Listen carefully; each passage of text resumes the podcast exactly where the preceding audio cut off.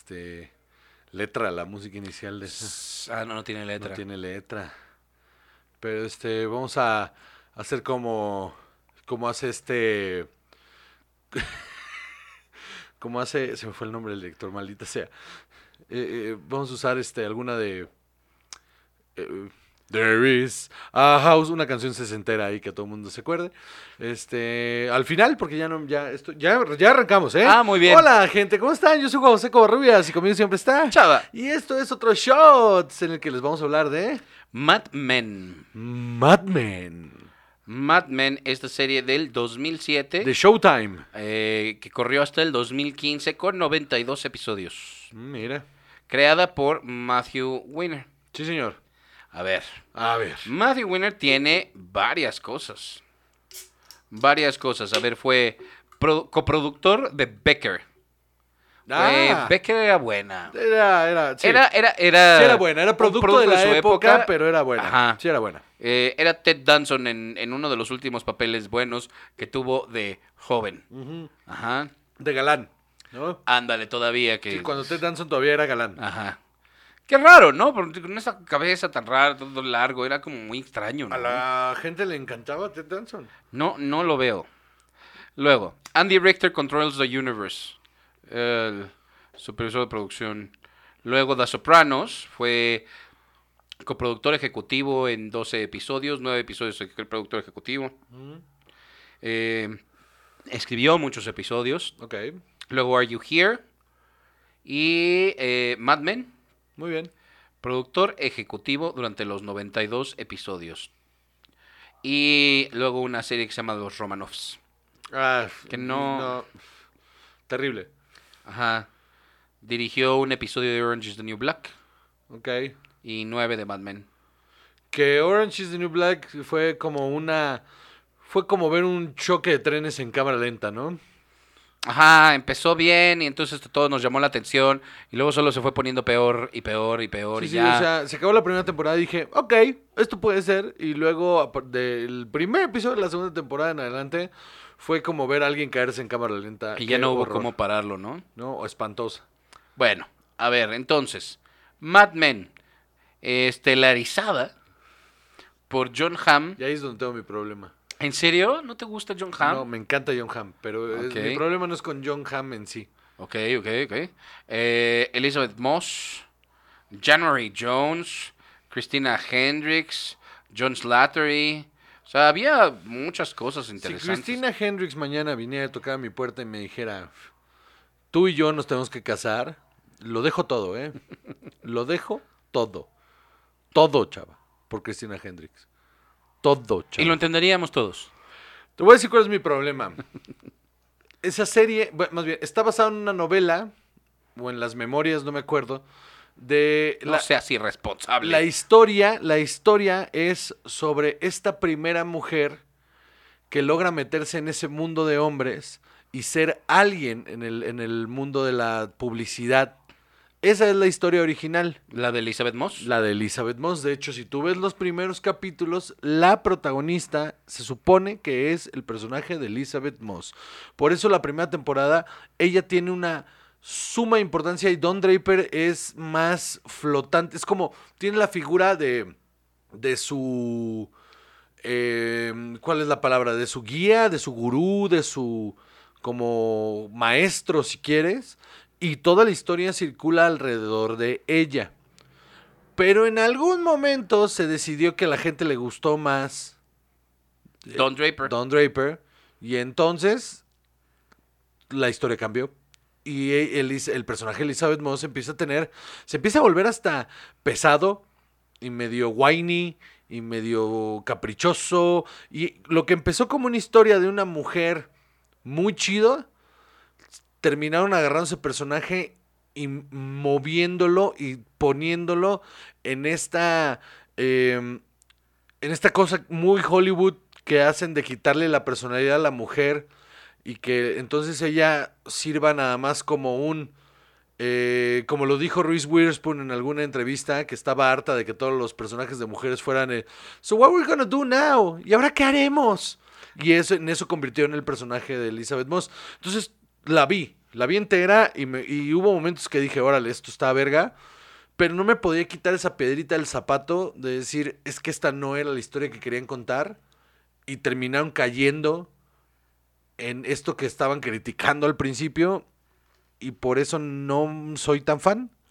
O sea, me gusta. Pero yo sí creería que iba por otro lado y les dio frío. ¿Puede ser? Yo creo que. Eh, yo creo que mi problema con eh, esta serie es que, en efecto, iba muy interesante y te estaban contando una historia que además tenía de setting, de backdrop, los 60. Y que estaba basado en, en la historia real de una mujer, o sea, real, que existió en esa época. Dice. eh, y. creo que al final.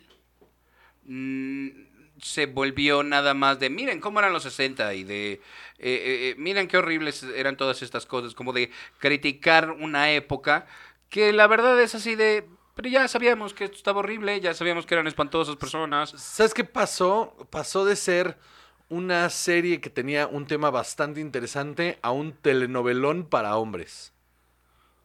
O sea, creo que tomó ese camino de melodrama en el que de repente, porque no había tanta carne que sacar de Don. Y entonces apretaron demasiado ese personaje lo exprimieron tanto que, que lo tenías que llevar al melodrama. Y hay, hay, hay un temporadas enteras que me vale verga lo que pase con ese güey y se vuelve hasta repetitiva. Sin embargo, estaba lo suficientemente bien hecha como para retenerte, pero no para que se volviera un algo importante para mí. Parece que en esta serie estaba planeándose, no, no encuentro que haya este, una fuente anterior, eh, con David Chase, Ok. desde que estaban haciendo eh, Becker en el 2000. Mira. Y escribieron el, el piloto para esto y eh, fue después de Los Sopranos, en el 2002, que les llamó la atención eh, en HBO y decidieron hacerla. Pero no, no encuentro la, la- Pero sabes que sí tiene sentido que hubiera sido sobre otra cosa. Y creo que hubiera sido una serie muchísimo más interesante ver este crecimiento de, de una mujer en ese ambiente tan de hombres, porque creo que se, vu- y yo creo que eso es lo que se vuelve más cansado. Es que yo me De acuerdo. mira este club de Toby aquí que tienen todos estos, ah, pues más y más y más, y mira qué feos son. Ya, sí, ya, ya entendimos. Y luego, ¿qué más? Es que creo que se quedaron solo con esa parte. Justo si hubieran seguido la el arco de esta mujer, eso hubiera alimentado muy bien las dificultades por las que tuvo que haber pasado y no tanto y no dejarla en segundo plano y poner en primer plano los motivos. O sea, es, es que esa, ese switch estuvo bien raro. Yo lo que te digo, yo lo vi en el en el making of de la primera temporada, donde cuentan justamente que se basaron en la historia, por eso te digo las memorias, de esta primer mujer que fue directora de un departamento de arte de un este de una empresa grande de publicidad en eso en esa época. Fue eh, en eso estaba basada. Entonces, la idea era seguir el arco dramático de esta mujer de cómo empezó como secretaria y termina siendo directora de un departamento. Y yo creo que Elizabeth Moss hubiera cargado con eso excelentemente Podía. bien 92 episodios. Y ese es justo, por eso, e- ese es mi, mi enojo. Que Elizabeth Moss tiene la capacidad cabroncísima de, de ser la cabeza de esa serie. Y porque al público le gustó más visualmente el personaje, donde le pareció más atractivo la romantización del alcoholismo y, y- y del, y de la romantización del, de los problemas psicológicos, le parecieron mucho más atractivos. El hombre callado, que no Ajá. contaba sus problemas. Sí, este hombre atractivo pero atormentado Ay, les sí. pareció mucho más atractivo al público que, y es lo que está culero, que una mujer que en los 60 se valió por sí misma. Sí, exacto. Está, está culero. Y esa es mi piedrita con ese pedo. O sea, y no es por ser aliado, pero. Que, o sea, qué mal pedo. Que era una idea bastante bastante interesante y se volvió en una telenovelota. Sí, exacto. Yo me perdí como en la segunda temporada.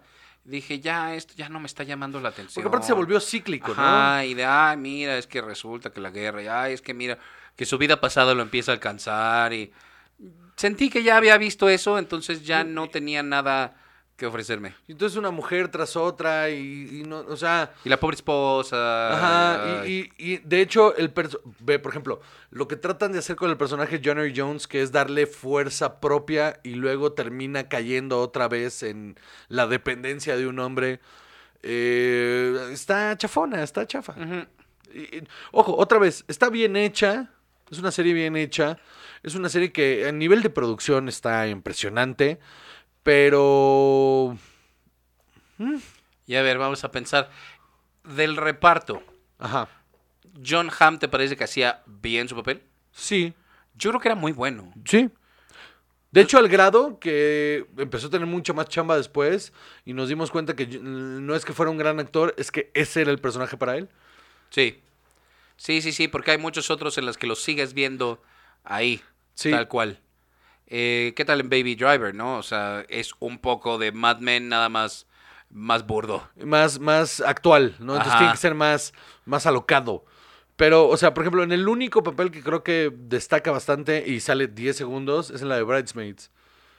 ¿Ok? Que, que es un patanazo, patanazo, patanazo, pero otra vez es el elemento sexual. O sea, se volvió este elemento, se volvió la chica rubia. Eh, sí, pero fíjate que se burlan un poco de eso en 30 Rock.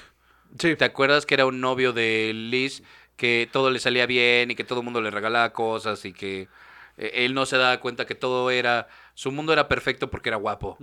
¿no? Entonces, eh, eh, él no sabía que la gente sufría. Y debe ser un tipazo, ¿eh? Debe ser un tipazo John Hamm, pero sí creo que no es tan buen actor, solo este papel era el perfecto para él. Eh, Elizabeth Moss, Tremenda actriz. Elizabeth Moss es una tremenda actriz. desde, fíjate que desde The West Wing era buena. Tiene unos momentos muy interesantes siendo la hija del presidente y andando ahí con el este con el personaje de Dulé Hill, que no me acuerdo cómo se llama, eh, que también, o sea, ya se veía desde ahí, porque sí se ve muy chica, pero se veía desde ahí que, que tenía mucho rango emocional para darte mientras entregaba las escenas. A mí en Oz me encanta, ya, ya que es el doppelganger, en Ajá. Oz me fascina. Fascina su actuación en Oz. Me fascina. eh, mira, que no es mi tipo de serie, de hecho no la seguí viendo. Pero los tres, los tres capítulos que vi, dije, esta mujer sostiene por completo la serie, ¿eh? Sí, sí, sí, sí, sí. The Handmaid's Tale. Y, y- y se me hace que, que, que es... Ella ha crecido muchísimo por su talento y debe de trabajar muy bien y todo, porque no es el tipo de belleza clásica que No. ves en estas cosas, en las series normalmente, ¿no? Entonces, es, es su talento. todo. Sí, no, no es una cara eh, típica de la televisión. ¿no? Ajá. Luego, January Jones, Pues No. January Jones porque está guapísima, pero realmente eh, No es- no es buena actriz, no es buena actriz. Cumplía muy bien ese papel. Hasta que le trataron de dar más capas y ahí fue cuando no da. Ajá. Y otra vez Christina Hendricks. Como actriz, ¿qué te parece? Tremenda. Yo creo que aquí es muy, muy buena. Su, su papel sí creo que está muy, muy bien escrito. Sí, es un gran papel, tremendamente bien interpretado, bien escrito. Se nota que ella le echó ganas. Pero, por ejemplo, antes de, o sea, cuando la vi después, a mí yo dije, bueno, pues debe ser nada más. el Pero, por ejemplo, en Drive, en Drive, la- eh, eh, su papel me parece tremendo. Pero tiene una serie ahí con. Este. ah, que se llama Good Girls. Good, ay, yo te, te- digo. Sí, Good Girls. Que es bastante X. Yo No creo que está mal escrita. Porque no, ella no luce para nada. No lo he visto, pero, o sea, te digo, después de verla en Mad Men, la vi en Drive. Y aparte de que Drive es una película que adoro, ella me parece que entrega perfectamente bien. ¿Tienes algún otro personaje que digas, este vale la pena? Sí, el, el, el- no Cooper, el otro, Eh, Sterling. Sterling. John Slattery. El pelo blanco. Él a mí, él como, o sea, es un actor de reparto que me parece que toda la vida ha hecho enormemente bien. O sea, lo recuerdo desde los 90 en, en series dramáticas haciendo tremendamente, como el, como el galán malote, siempre fue el galán malote. Claro. Y, y aquí lo hace muy bien, adecuado a su edad, o sea, me parece un gran actor. También me, me fascina este...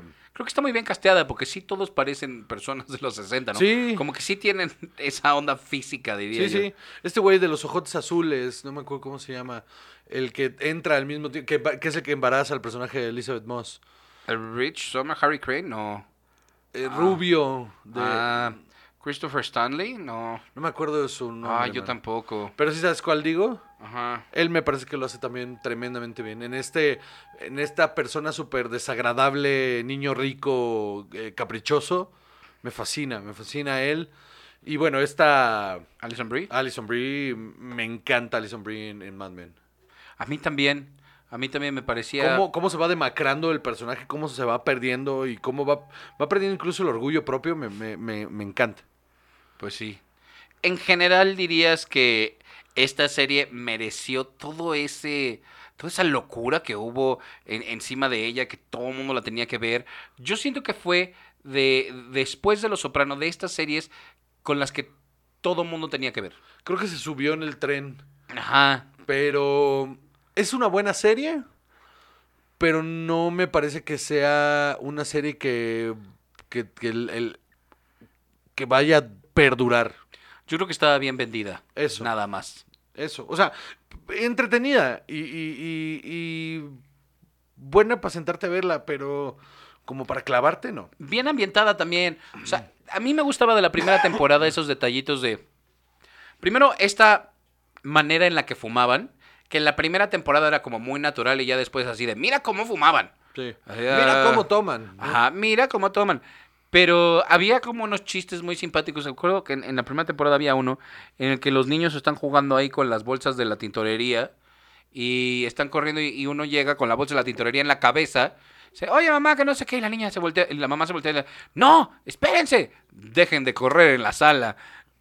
Y me dio mucha risa porque yo sé que todos nosotros vimos ese momento de el niño se va a asfixiar, se va a morir.